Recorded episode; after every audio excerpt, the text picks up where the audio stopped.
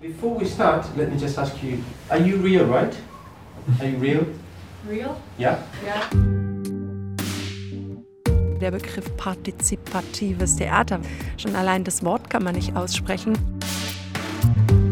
Also ich bin total für eine Quote, sowohl im Theater als auch im Kino, als auch im Krankenhaus oder sonst irgendwo. Und ich glaube tatsächlich nicht, dass dann irgendwas Schreckliches passiert, sondern es passiert was ganz Normales. Es wird einfach ganz normal weiterlaufen, man wird es überhaupt nicht bemerken.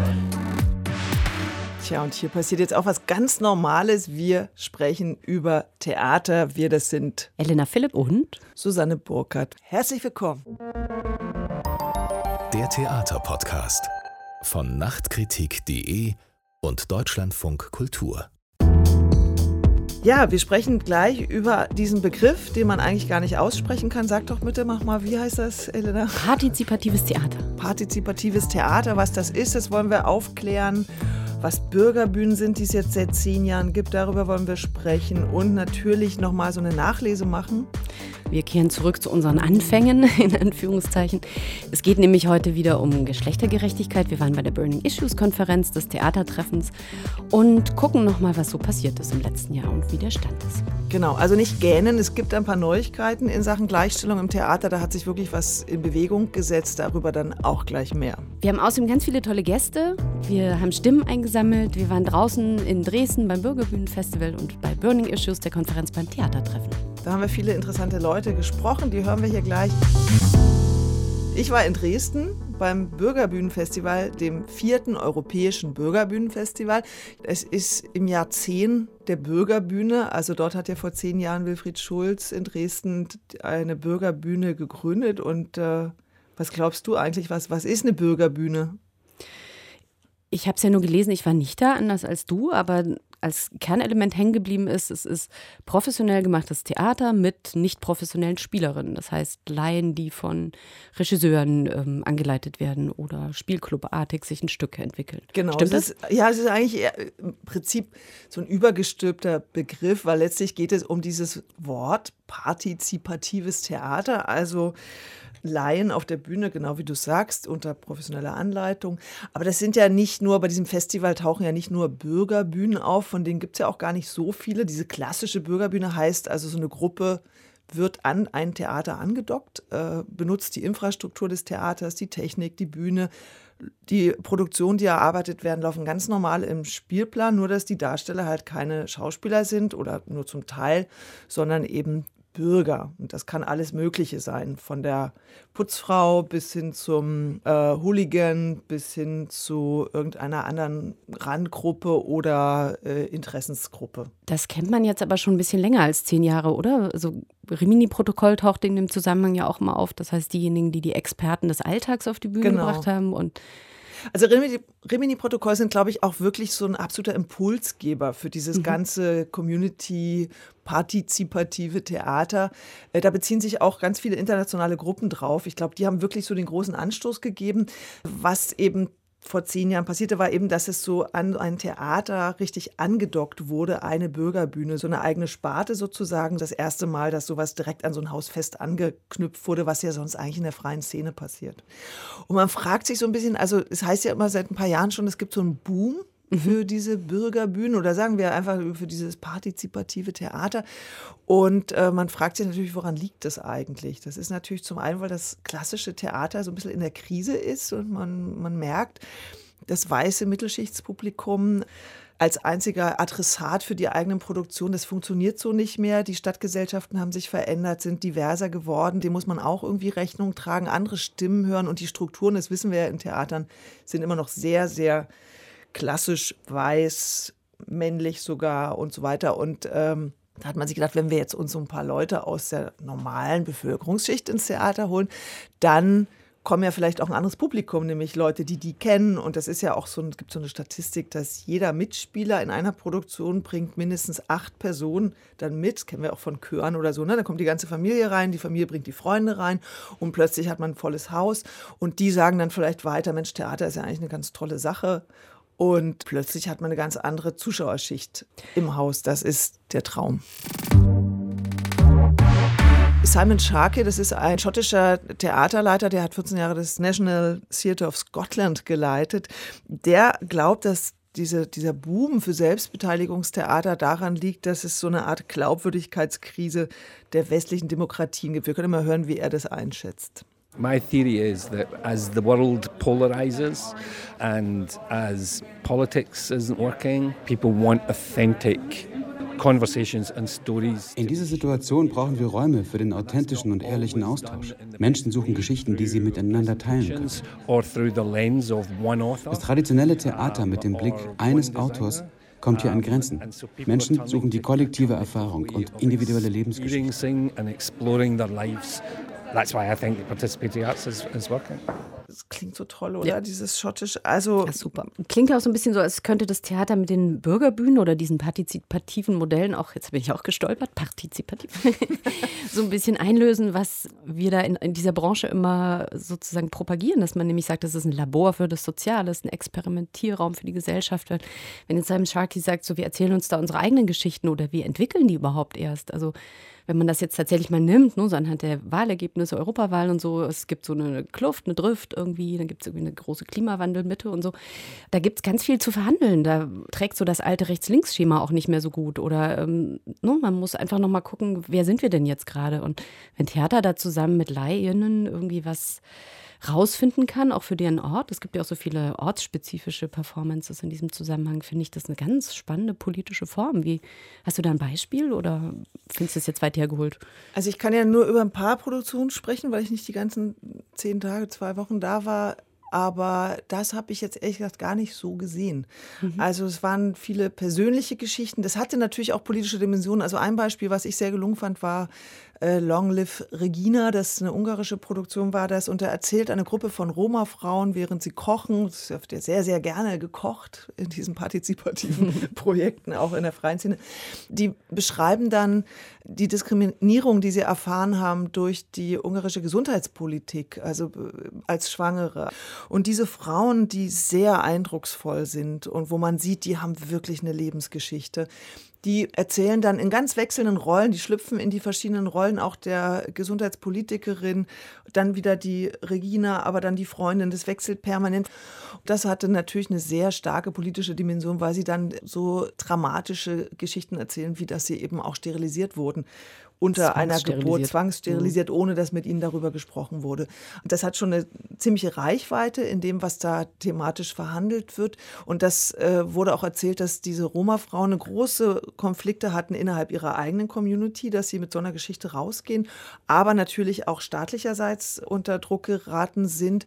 Da kann man sagen, dass diese Arbeit eigentlich als so eine Art Sozialarbeit anfing und dann sich aber durch die Regiearbeit, also doch eine sehr starke, auch ästhetisch absolut überzeugende Arbeit geworden ist. Und ich glaube, einige von diesen Projekten balancieren so auf dieser Grenze zwischen, also manches beginnt als Sozialarbeit und je nachdem, wer da mit denen arbeitet, mit den Gruppen, kann das halt auch eine ganz tolle künstlerische Produktion werden. Und das ist was, was auffällt, während früher wir, also zu den Anfängen, als man das so wahrgenommen hat, Volker löscht die Chöre auf der Bühne. Was sich wirklich verändert hat in den zehn Jahren, ist, glaube ich, bei diesen Bürgerbühnen, dass es alle Formen von Ästhetiken man findet dass man überhaupt keinen Unterschied erkennen kann zu einer klassischen freien Szeneproduktion oder einer Stadttheaterproduktion. Das könnte man überall finden und das hat diese Bandbreite der gezeigten Inszenierung dort auch ziemlich deutlich gemacht. Ich finde das ganz schön, weil es so ein bisschen klingt, als würden sich hier freie Szene und Stadt- und Staatstheater relativ organisch einander annähern. Also es gibt ja viele so Projekte oder Programme, in denen man irgendwie doppelpassmäßig jetzt irgendwie eine freie Gruppe und ein Theater zusammenschließt, aber dass man jetzt sozusagen diese Form aufnimmt, also dieses Long Live Regina ist ja eigentlich so eine klassische Stückentwicklung. Du gehst von einer Gruppe von Menschen und deren Themen genau. aus und das Politische kommt sozusagen einfach mit über deren Lebensgeschichten und es ist nicht andersrum, dass du ein politisches Thema hast und dir ein Stück suchst und das dann von der Bühne runter deklamierst, wie das ja oft im Regietheater so wirkt, ne? dass ein Regisseur eine Idee hat und sucht sich dann so seine Schauspielerinnen oder Also es geht oft natürlich viel um Selbstermächtigung, also so eine Produktion, die ich jetzt selber nicht gesehen habe, die den Publikumspreis gewonnen hat, war hier Everybody Electric, oder? Everybody Electric, mhm. genau, wo Menschen mit Körperbehinderung oder teilweise fehlenden Körperteilen Tänze aufgeführt haben. Das muss wahnsinnig eindrucksvoll gewesen sein. Interessant fand ich, dass Miriam Scholl, die die Bürgerbühne seit zehn Jahren leitet, aber trotzdem obwohl ich das jetzt in dem Festival nicht gesehen habe, gesagt hat, dass sich die Stoffe schon verändert haben. Man muss sagen, durch den Konflikt, den die Stadt auch seit 2015 hat, wo eben die Frage der Migration und Pegida aufeinander stößt und so viel Wut und so viel Spaltung in unserer Stadt ist, haben sich die Themen politisiert in der Bürgerbühne. Also das Interesse der Regisseure, politische Themen anzugehen, ist stärker geworden. Auch irgendwie ein Verantwortungsbewusstsein, dass man schwierigere Themen angehen muss, wie zum Beispiel, wir haben ein Projekt in Freital gemacht. Freital ist ja bekannt für den Rechtsterror. Wir haben jetzt ein, Projekt mit Musliminnen gemacht. So diese Themen sind häufiger jetzt in unseren Spielplänen. Das ist durchaus ambivalent. Man muss da ein bisschen auch aufpassen, wo überfordert man sich, auch was die Freiheit der Kunst angeht und auch das Spielerische, was die Kunst hat, auch das Autonome, was die Kunst hat und auch die Leichtigkeit, die sowas haben kann. Sowohl ich als Künstler habe immer wieder den Impuls, jetzt diese politischen Fragen alle zu beantworten und anzugehen, aber ich überfordere mich auch oft damit und möglicherweise geht es den BürgerInnen in Dresden auch so. Also es ist immer so ein, Balanceakt und eine Frage, wie sozialkritisch, wie gesellschaftspolitisch werden wir darin und was ist aber auch der Preis dafür? Was ist der Preis dafür? Naja, den künstlerischen Ausdruck vielleicht zugunsten von politischen Aussagen zurückzustellen. Also das, was Sie gerade mhm. erwähnt, Miriam Scholl, diese Arbeit mit den muslimischen Frauen, die Arbeit heißt, ich bin Muslima, haben Sie Fragen. Da muss ich sagen, dass das ist natürlich eine ganz komplizierte Konstellation, weil es sind muslimische Frauen, die in Dresden wohnen, die zugewandert sind aus ganz verschiedenen Ländern, die nicht Deutsch sprechen oder nur teilweise und die auf der Bühne Instrumente spielen, die sie eigentlich nicht wirklich professionell spielen können, was also was ganz klägliches dann auch hat, wenn die als Band dann immer miteinander spielen und man sieht, die zupfen immer nur einen Ton auf der Gitarre. Das ist auch eine ganz schwierige Arbeit, weil es war dann wohl so, dass die Frauen oft, wenn das gesagt wird auf der Bühne, bin ich nicht mehr dabei. Also wie viele Kompromisse da gemacht werden mussten, um überhaupt diese Arbeit zustande zu bekommen. Und anders als bei den Roma-Frauen, die ja als Gruppe vereint sind, sind diese muslimischen Frauen ja relativ vereinzelt und leben in ganz anderen Strukturen. Und da einen Konsens zu finden, was können wir hier erzählen, wie weit können wir gehen, kann ich eine Ehe mit 14 gut finden, die die eine Protagonistin erlebt hat und toll findet, muss ich da was gegensetzen und wo ist die Grenze, dass die andere dann sagt, aber das ist mir jetzt dann zu viel. Also da gibt es ganz viele Schwierigkeiten und ich finde dieses Stichwort Ambivalenz eigentlich bei diesen Produktionen schon nicht ganz unwichtig, wenn man bedenkt zum Beispiel, dass die Philosophin Isolde Karim gesagt hat, es geht nicht um ein Wir-Gefühl, sondern um den Umgang mit Unterschieden. Also wenn diese geschützten Theaterräume für solche partizipativen Projekte, wenn das eine Zone für Begegnung sein soll, dann eben für eine Zone für gefährliche Begegnungen, also für das Austauschen von Unterschieden. Und das finde ich, passiert zu wenig. Also ich fand es ganz interessant. Es gibt so einen jungen polnischen Regisseur, Michal Stankiewicz, der hat beklagt, dass ihm da viel zu wenig riskiert wurde. Wollen wir den mal kurz hören? Ja, gerne. I see a lot of stereotypes because the people ich finde hier viele Klischees, weil die Leute, die die Stücke machen, oft schon mit vorgefertigten Ideen in die Produktion kommen. Wenn ich Theaterleiter wäre, würde ich die Akteure selbst Regie führen lassen. Ich finde, da sollten wir mehr Risiken eingehen. Just try, you know. Sein Vorschlag, den Leuten dann selber die Regie zu übergeben, da was zu riskieren, haben wir drüber gesprochen und dann äh, kamen wir auf Hooligans, gab auch eine Arbeit äh, an der Bürgerbühne in Dresden mit Hooligans und dann habe ich Miriam Scholl gefragt, warum habt ihr denn dann nicht einfach denen auch die Regie überlassen? Und dann sagte sie, das wollten die gar nicht. Die haben gesagt, wir sind hier Profis als Hooligans, wir erzählen unsere Geschichten, aber ihr seid die Künstler, ihr müsst es irgendwie ästhetisch verpacken. Also wann überlasse ich wem was? Das ist ein großes Thema, diese Frage, wer darf was was repräsentieren. Das ist immer eine Gratwanderung, äh, wer erzählt wessen Geschichte. Wir kommen ja auch jetzt gerade so ganz schön auf viele Themen, die wir schon mal hatten. Das ist jetzt dieses Diversitätsthema so ein bisschen. Ne? Wer spricht auf den deutschen Bühnen? Ich ähm, habe ja auch irgendwie in dem Zusammenhang gelesen, es geht auch viel darum, was ist denn ethisches Schauen? Wie werden denn die Leute ausgestellt? Also wie empathisch oder vorsichtig gehe ich denn mit den Laien um? Wie weit müssen die sich denn meinem Konzept äh, unterwerfen oder inwiefern kann ich auch zurücktreten als Regisseur und sagen, okay, es ist jetzt nicht das, was ich machen würde oder erwartet habe, aber das ist das, was die wollen und was die zu erzählen haben. So ist es dann eben, auch wenn es jetzt vielleicht nicht meinem Anspruch von hehrer Kunst entsprechen würde, sondern wir haben das zusammen gemacht und bis hierhin. Genau. Und dann bin ich natürlich als Zuschauer auch noch immer in der Position, wie gucke ich eigentlich auf das da? Also was erzählt mein eigenes Schauen über mich selber? Also warum applaudieren wir zum Beispiel am Ende aus Respekt, dass da jemand sich was getraut hat oder weil das künstlerisch wertvoll war, weil mich das berührt hat, aus Scham vielleicht auch vor der Geschichte, die da erzählt wird oder unserem eigenen Verhältnis dazu. Ich finde das so ein schönes Heranführen, ne? also dass man irgendwie neue Normalitäten und neue Selbstverständlichkeiten schafft, weil man eben Verschiedenes auf der Bühne sieht und Verschiedenes auch reinholt. Und ich glaube, Ambivalenz bleibt da die ganze Zeit ja. immer ein Punkt, der mitschwingt und den man jedes Mal neu auch bedenken muss. Es gab dann einen Einwurf eines belgischen Theatermachers, der sich darüber aufgeregt hat, dass Hillbrofication, das ist dieses Tanzstück, was Konstanze Makras mhm. gemacht hat mit südafrikanischen äh, Jugendlichen aus dem Stadtteil Hillbrow in Johannesburg, ein sehr energetisches Stück, sehr farbenfroh, total mitreißend und gesagt hat, ich bin müde, immer solche Produktionen zu sehen, die findet er exotistisch und er findet es auch blöd, dass immer die gleichen großen Namen das Geld dann kriegen und so eine Produktion machen. Das sind alles so Fragen, die da nicht abschließend diskutiert wurden, aber die, glaube ich, jetzt so dran sind. Ja. Also pro Ambivalenzen, pro Ausprobieren und für das Theater als einen sozialen Raum, egal in welcher Form sich das wo ausgestaltet, sage ich jetzt mal so ganz thesenhaft. Was sagst du noch zum Schluss? Natürlich hätte ich mir auch gewünscht, dass im Publikum mehr Bürger zu sehen sind. Also das war dann schon doch noch irgendwie ein klassisches Theaterfestival-Publikum, was laut Miriam Scholl daran lag, dass wir immer zu anderen Zeiten in die Aufführung gegangen sind als der normale Dresdner Bürger. Kann ich jetzt nicht beurteilen, aber natürlich denkt man, wenn das dann wirklich Früchte trägt, so eine Arbeit, müsste das Publikum halt so ein bisschen anders aussehen als das doch immer noch relativ homogene weiße Mittelschichtspublikum. So. Aber das kann vielleicht sein, dass ich da wirklich die falschen Slots erwischt habe und die wilde Mischung der Dresdner Zivilgesellschaft an anderen Punkten zu sehen war. Ich habe mir überlegt, wir sollten doch wenigstens einmal was hören. Ja. Einmal was hören aus diesem Festival. Und zwar ist das aus der schon erwähnten Produktion von Constanza Makras Hillburification, einfach so ein bisschen, um ein bisschen Stimmung zu erzeugen. It goes like this.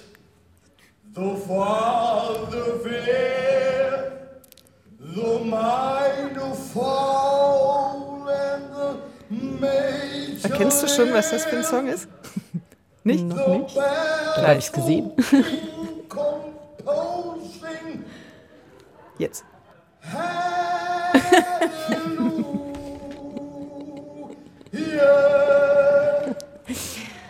was eine einfache Theatertechnik bewirken kann. Oder?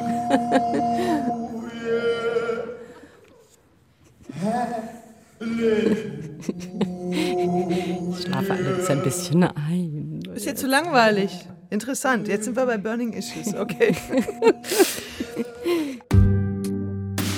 Also, wo waren wir? Wir wollen nicht ein Stück vom Kuchen, nein. Wir wollen die ganze Bäckerei, nein. Wir wollen ja. eine neue Torte. Na klar, wir wollen die Backstube. Nur viel besser.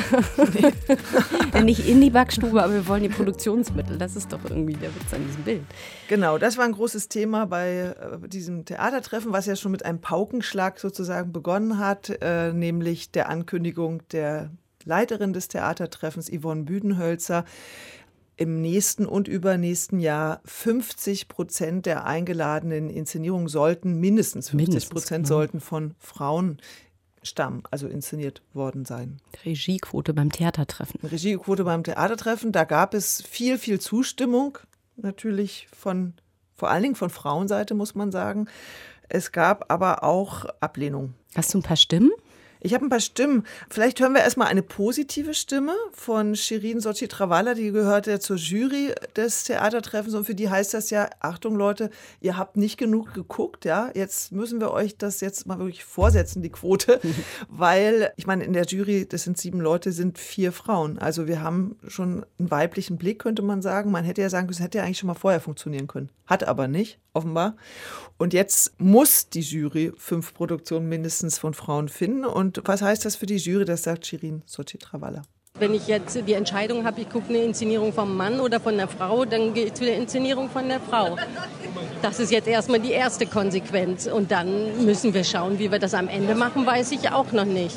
Äh, Yvonne Büdenhölz hat gesagt, es ist ein Signal, so sehe ich das auch. Es ist ja so ein gesamtgesellschaftliches Phänomen und auch an den Theatern bewegt sich ja was, wie bei Anna Bergmann in Karlsruhe mit der 100%-Quote oder in Hannover Sonja Anders, die auch quotieren will. Jetzt habe ich heute gehört, dass sogar Frankreich Frankfurt, die sich dann nicht sehr hervorgetan haben, für 2021 planen, Regiepositionen zu quotieren. Wenn dann so ein Tanker wie das Theatertreffen sagt, wir machen das jetzt, wir machen eine 50-Prozent-Quote, kann das natürlich nochmal ein Signal setzen.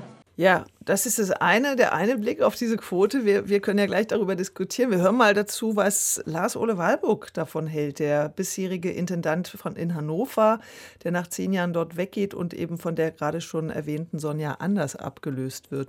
Ja, sie ist notwendig. Ich empfinde sie tatsächlich im Augenblick in einer Form etwas hysterisch, die nicht angebracht ist, glaube ich, den notwendig zu diskutierenden Problemfeldern dann wirklich auf den Leib zu rücken.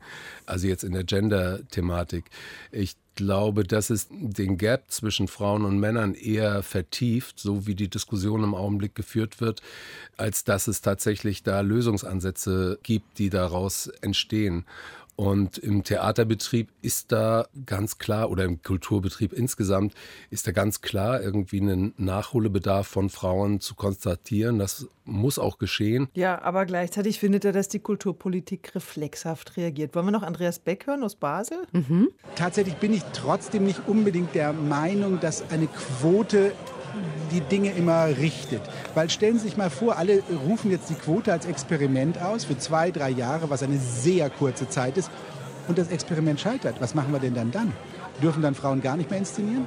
Und was ist, wenn sozusagen die Einnahmen oder das Publikum dem nicht sofort folgt? Also deswegen bin ich immer so vorsichtig mit solchen Dogmen. Also zu sagen, ich glaube auch überhaupt, Entschuldigung, dass ich das mal so sage. Ich mache mal hier Schluss. Man weiß ja, was da noch. Nein, ähm, Einmal ins Wort fallen. Was machen wir denn dann?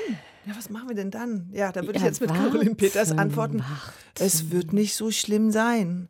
Sie war das vom Anfang, ne? sondern es ist jetzt mal genau. ganz normal. Es ist ganz normal, so. es wird gar keiner merken. Und tatsächlich, wir müssen vielleicht noch sagen, dass die Kulturstaatsministerin Monika mhm. Grütters auch gegen die Quote ist. Sie hat sich da ganz deutlich ausgesprochen, weil sie der Meinung ist, wenn. Das übliche Argument, ne? So du vermischst mit einer Quote das Künstlerische und das Strukturelle. Also sozusagen die Frauen, die dann da sind beim Theatertreffen, die Regisseurin, die haben dann den Makel des, äh, der Quotenfrau und genau. die Männer sind da ganz selbstverständlich, weil die haben ja noch ihre vier, fünf Positionen. Ich muss gestehen, dass das tatsächlich am Anfang des Theatertreffens auch meine Haltung war. Also ich habe auch gedacht, naja, da sind doch schon so viele Frauen in der Jury.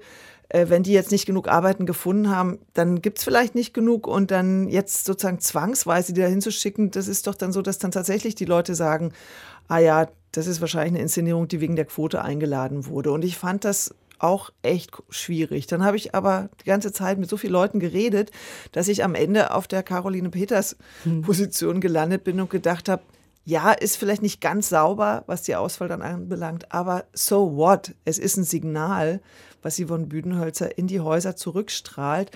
Und die Welt geht nicht unter, wenn das zwei Jahre jetzt mal so ausprobiert wird. Und ich habe auch gar keine Angst, was ist danach. Ja, es geht ja vor allem irgendwie davon aus, dass man mit dieser Auswahl der zehn bemerkenswerten Inszenierungen, die da jährlich beim Theatertreffen gezeigt werden, irgendwie wasserdichte, in Stein gemeißelte Kriterien hätte, die tatsächlich irgendwie da das Gütesiegel drauf pappen und jeder kann das nachvollziehen. Also wenn ich jetzt mal so überlege, wie umstritten diese Inszenierungen auch waren, die da zu sehen waren. Also irgendwie In ein Jahr Teil du hasst jetzt, Ulrich ja. Rasches Inszenierung, ein anderer Teil findet super. Also ähm, Mhm. es ist überhaupt nicht so, dass sich darauf alle einigen können. Und wenn man dann auch wieder hört, die Theatertreffen-Jury, diese sieben Kritikerinnen und Kritiker, sind ja seit ein paar Jahren sehr offen in der Beschreibung dessen, wie ihr Prozess läuft. Das war ja früher auch so ein ganz hehrer, abgeschlossener Zirkel, wo man wie bei der Papstwahl quasi nur den weißen Rauch aufsteigen sah und nicht wusste, welche Kardinäle sich jetzt worum gekloppt haben und so. Aber jetzt weiß man ja auch, dass diese Entscheidungen so ein bisschen politischen, parlamentarischen Entscheidungen entsprechen. Ne? Wird hart gerungen, da wird dann auch mal irgendwie eine Inszenierung für die andere gesetzt und sagt, okay, wenn wir das nicht durchkriegen, dann machen wir aber auch das nicht oder andersrum. Also es ist ja gar nicht so, dass du wirklich sagen kannst, ähm, die zehn sind es, Punkt, sondern das ist ja immer eine wahnsinnige Verhandlungsmasse. Und wenn man da jetzt eben ein leitendes, entscheidungsleitendes Kriterium hat, glaube ich auch, mit Caroline Peters gar kein Problem. Ich musste zum Beispiel daran denken, ich äh, bin hier gerade so ein bisschen die Fürsprecherin für die freie Szene und das sozusagen äh, genannte kleine Theater während des großen Theatertreffens in Anführungszeichen lief in Berlin auch gleichzeitig Augenblick mal. Das ist das Theatertreffen für Kinder- und Jugendtheater. Und da ist es zum Beispiel so, dass diese zwei, für zwei Jahre berufene Jury sich am Anfang ihrer Arbeit Kriterien gibt. Die machen sich einen Katalog mit vier, fünf Merkmalen nach, was suchen wir denn eigentlich? Was ist denn für uns wertvolles Kinder- und Jugendtheater? Und das wird auch dadurch transparenter. Du kannst sozusagen als Zuschauerin und Zuschauer immer abgleichen, das, was ich gesehen habe, entspricht das denn dem, was sie gesucht haben. Während das bei der Theatertreffen-Jury ja immer so ein bisschen so ein Wabern ist und ich mir vorstellen kann, dass dann eben Kriterien manchmal auch zugunsten von so Mehrheitsentscheidungen hinten runterfallen. Ich finde das eigentlich ein super Ansatz, dass man sagt, wir suchen nach was Bestimmtem.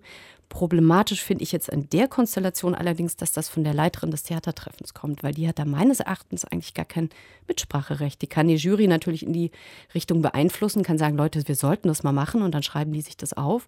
Aber das von oben zu oktroyieren auf dieses Gremium, das ja eigentlich autonom auswählen soll, finde ich höchst problematisch, wenn ich die Quote gut finde. Äh, Die Jury hat das ja mit, die trägt es ja mit, also die Ja, war ja sie einverstanden. mit. Ja, es hieß So. dann so, dass sie das eigentlich Mhm. auch total super finden. Ich hätte es gut gefunden, man hätte sich das sozusagen heimlich auferlegt, also so wie das, ich glaube, Theaterform, war Theaterform, das, ne? Die mhm. haben 100 Prozent weibliche Regisseurinnen, also Produktionen von denen eingeladen und es hat erstmal gar keiner so wahrgenommen, es wurde auch gar nicht thematisiert. Eigentlich Anna Bergmann in Karlsruhe wollte das ja auch so machen, bis wir sie hier im Theaterpodcast aufgedeckt haben. Die wollte ja eigentlich auch das so subversiv einfach machen und gar nicht so groß thematisieren, weil tatsächlich, glaube ich, merkt auch dann am Ende gar keiner, weil gibt es jetzt so eine weibliche Ästhetik, würde ich jetzt mal behaupten, gibt es wahrscheinlich gar nicht so direkt. Nee, das ist ja auch so ein bisschen das große Problem da gewesen. Das hat ja Franziska Werner von den Sophiensälen, die dortige Leiterin, ja dann auch irgendwann thematisiert. Ne? Ich hatte auch so den Eindruck, das wird noch sehr binär gedacht, ne? so Mann, Frau. Als, also so in der freien Szene ist, oder im Tanz ist ja diese genderfluide Geschichte schon viel verankerter. Da ist, Ja. würde man das gar nicht so gegenüberstellen und schon gar nicht irgendwie propagieren, dass es jetzt einen weiblichen Führungsstil gibt, der auf jeden Fall zu bevorzugen sei. Also ich habe den Lila Podcast gehört, der auch beim Theatertreffen entstanden ist. Und ähm, da sagte Anna Bergmann ja auch sehr selbstkritisch, naja, es ist halt eine emotionale Kunst. Ich schreie schon auch manchmal rum auf der Probe. Also es ist überhaupt nicht so, dass man sagen kann, die sind dann immer alle ganz harmonisch oder so. Also Es sind ja immer noch Menschen. Sind Also immer noch Menschen, Frauen sind ja nicht genau, sind nicht automatisch die- milde und Genau. nachsichtig. Und es kommt ja auch aufs Umfeld an. Das habe ich mir, also jetzt bricht es hier so aus mir raus, habe ich mir auch gedacht, es gab ja, ihr habt so eine tolle Diskussion moderiert, ähm, Practice What You Preach, wo ihr die Intendantinnen und Intendanten der zehn eingeladenen Häuser auf dem Podium hattet. Wir hatten einen Mann nur auf dem Podium. Einen das Mann, sah so anderen aus, als wäre die. Welt eine, eine Ideale schon. Noch so ein Problem bei dieser Veranstaltung. Es gehen die hin, die es betrifft und die, die eigentlich mitgenommen werden, bleiben nicht oder sind nicht da. Naja, jedenfalls sah man da so diese Charts, so Tortendiagramme, wie denn die Leitungspositionen in diesen zehn Häusern besetzt sind. Blau für Mann, rot für Frau, schön gendermäßig. Viele Ähm, blaue Torten. ne? Viele, viele blaue Torten. Bis zum Beispiel auf die Sophiensäle, wo das schon sehr bunt war, weil es Kollektive gibt und Leute, die sich gar nicht mehr so diesem binären Mann-Frau zuordnen und so. Und weil ja Oratorium auch von Shishi Pop als eine dieser Ausnahmeproduktionen gefeiert wurde, die eben nicht so diesen Männer-Frauen-Blick bedient, habe ich mich schon gefragt, inwieweit die Produktionsverhältnisse dann doch das künstlerische Ergebnis beeinflussen. Wie meinst du, ist das für dich eine Frage oder geht das jetzt zu weit? Weiß ich jetzt gar nicht. Ich glaube schon, dass das sich auswirkt auch auf die Produktion. Ich fand, ehrlich gesagt, in dem Zusammenhang, weil immer wieder gesagt wurde, von der freien Szene lernen, weil da ist ja alles so super und die sind Kollektive und da nimmt man Rücksicht. Fand ich so einen Satz von Amelie Deufelhardt so toll von Kampnagel Hamburg, die sagte, naja, in der freien Szene sind halt auch so viele Frauen, weil da gibt es nicht so viel Geld zu verdienen. Das fand ich auch einen ganz wichtigen Satz, ja, dass man da eben prekär lebt immer noch und dass Männer schon gucken, dass sie in Positionen kommen, wo sie eben dann doch mehr verdienen und dass es vielleicht damit auch zu tun hat.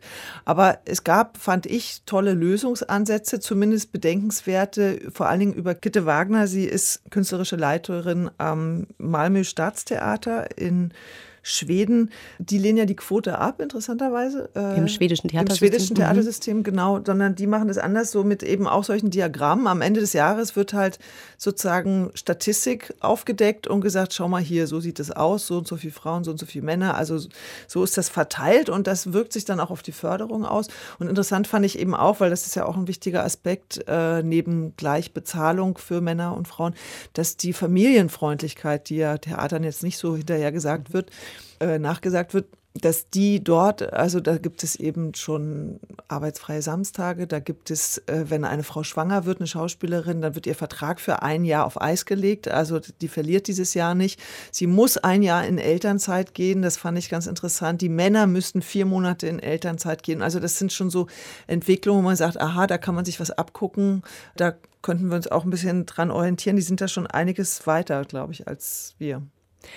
Vor allem fand ich bei diesem schwedischen Beispiel, das war ja auch auf einem anderen Podium, war ja auch schon eine schwedische Vertreterin dabei. Und die hat zum Beispiel von so einem Mentoring-Programm erzählt in Schweden, ähm, an dem sie teilgenommen hat am ersten Durchlauf, wo es ganz explizit darum ging, Frauen aus der Kultur in Führungspositionen zu bringen. Also mit diesem Anspruch, die dann dort auch wirklich zu verankern. Und das haben die alle geschafft, hat sie erzählt. Also es geht total schnell, wenn man das will und wenn man das ernst meint. Und dann habe ich mir nochmal dieses Mentoring-Programm angeguckt, das ja Staatsministerin Monika Grütters aufgesetzt hat als Ergebnis ihres runden Tisches Frauen in Kultur und Medien. Da ist das total unverbindlich und so ganz weich. Da trifft man sich irgendwie so zehnmal so ein, eine, Mentorin mit ihrem Monté und guckt, dass sie die so in ihre Arbeitsprozesse und Netzwerke einpflicht und so. Das ist nur so diesen Duos scheint das überlassen und diese Montés müssen auch total viel in Vorleistung gehen. Die müssen irgendwie alles mitschreiben und also es hat so ein bisschen was bürokratisch politisch Unverbindliches. Und ähm, bei diesen ganzen schwedischen Beispielen, auch wenn man jetzt schön sagen kann, die lehnen die Quote ab, ja, aber die haben ein Reporting-System, die haben ein total verbindliches System, in ja. dem du Rechenschaft ablegen musst, wie das denn bei dir ist mit der Frauenquote. Und wenn man sagen kann, bei uns mit Christine Wahl, der Theaterkritikerin, die das so schön schrieb, jetzt ist dieses Thema in der Branche angekommen, alle haben es kapiert, dass man da was tun muss, dann muss man jetzt auch den nächsten Schritt gehen und muss irgendwie was Verbindliches festlegen. Deswegen finde ich die Quote beim Theatertreffen dann so als ein Signal eigentlich ganz gut. Ja, die wahrscheinlich dann ja in die Häuser strahlt, weil man ja, ja, natürlich auch gerne dabei sein will beim Theatertreffen mhm. und vielleicht sagt man dann bei der einen oder anderen Produktion, das geben wir jetzt doch nach Regisseurin für die große Bühne, was ja oft spielen, die inszenieren die auf den kleinen Bühnen. Interessant fand ich noch, dass ich gehört habe, dass es also Männer gibt, die ja das so hysterisch finden, die Debatte, denen auch schon tatsächlich von der Kulturpolitik gesagt wurde, wenn sie sich für ein Haus beworben haben, das können wir jetzt in der aktuellen Situation nicht machen. Also das Haus an einen männlichen, weißen Bewerber geben. Ich vermute mal, dass der Begriff hysterisch sich darauf bezieht, dass die Männer jetzt oder einige Männer möglicherweise gerade nicht so ganz im Vorteil sind. Wo ich dann denke, naja, ihr wart ja so lange im Vorteil, es ist jetzt auch vielleicht gar nicht so schlimm und man kann sich ja, also so als Tipp, könnte man sich ja mit einer Frau zusammentun und eine Doppelspitze zum Beispiel anbieten oder ein kollektives Leitungsmodell sich überlegen. Also ich finde dieses Gejammer jetzt tatsächlich auch von einigen auch ein bisschen problematisch. Das tut jetzt vielleicht dem einen oder anderen ein bisschen weh, aber es wird am Ende nicht so schlimm sein denke ich mal. Und wir haben jetzt ja auch schon erste Ergebnisse in Dortmund. Gibt es eine Leute?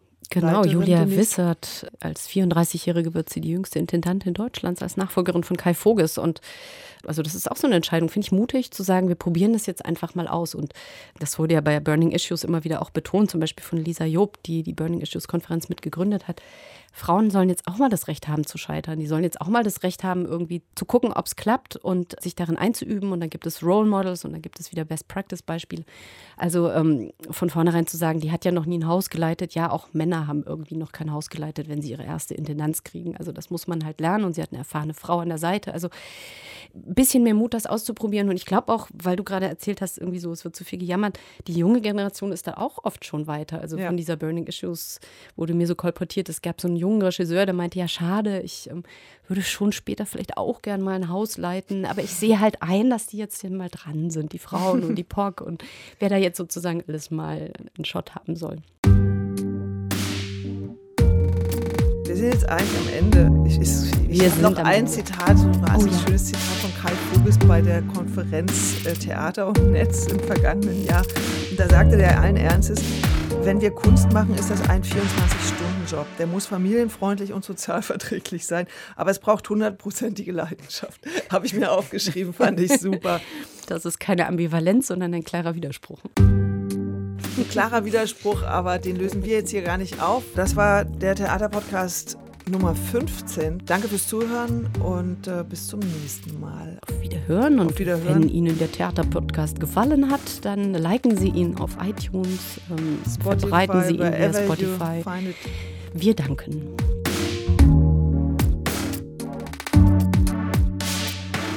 Auf Wiederschön, äh, Wiederschön. Auf Wiederschön. Das war sehr partizipativ heute mit dir, Elena.